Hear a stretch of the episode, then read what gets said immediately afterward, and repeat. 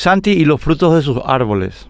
Luis Vareiro invitó a su programa Políticamente Incorrecto grabado el jueves que se emitirá hoy por Telefuturo a Soledad Núñez, Sebastián Villarejo y al candidato de Horacio Cartes Santiago Peña a un debate en el que Villarejo pidió a Peña que explique el contrabando de cigarrillos. Se adelantó la parte del debate en la que Santi le preguntó cómo es posible que no hayan encontrado drogas y armas junto al contrabando de cigarrillos para blanquear ese contrabando y en el que sostuvo que indagar sobre esto es atacar a un actor que hoy sigue siendo la figura política más importante, refiriéndose a su patrón, Cartes. Lo que resalta es que Santi admite que hay contrabando de cigarrillos. José Ortiz, presidente de Tabesa, tabacalera de Cartes, creyó hace un tiempo al Centro de Análisis y Difusión de la Economía Paraguaya CADE porque dicho centro aseveró erróneamente que Tabesa evadía impuestos, en lo cual tenía razón, pero nunca desmintió la cifra de producción obrante en el informe. Existe una diferencia de 2.300 millones de cajetillas entre las 2.700 millones anuales que se producen y las 400 millones que se venden en el mercado formal. Estas cifras no fueron desmentidas por José ni cuestionadas en su triunfante querella.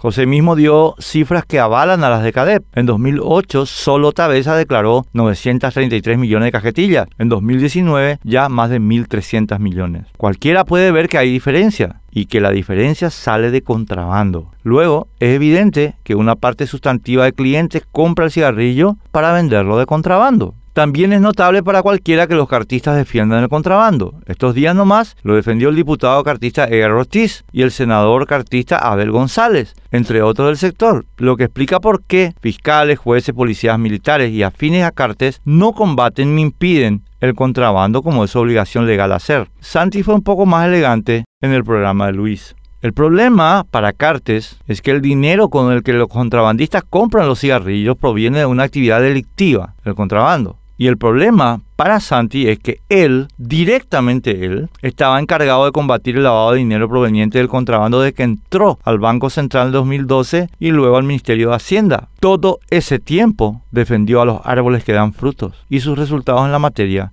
son elocuentes.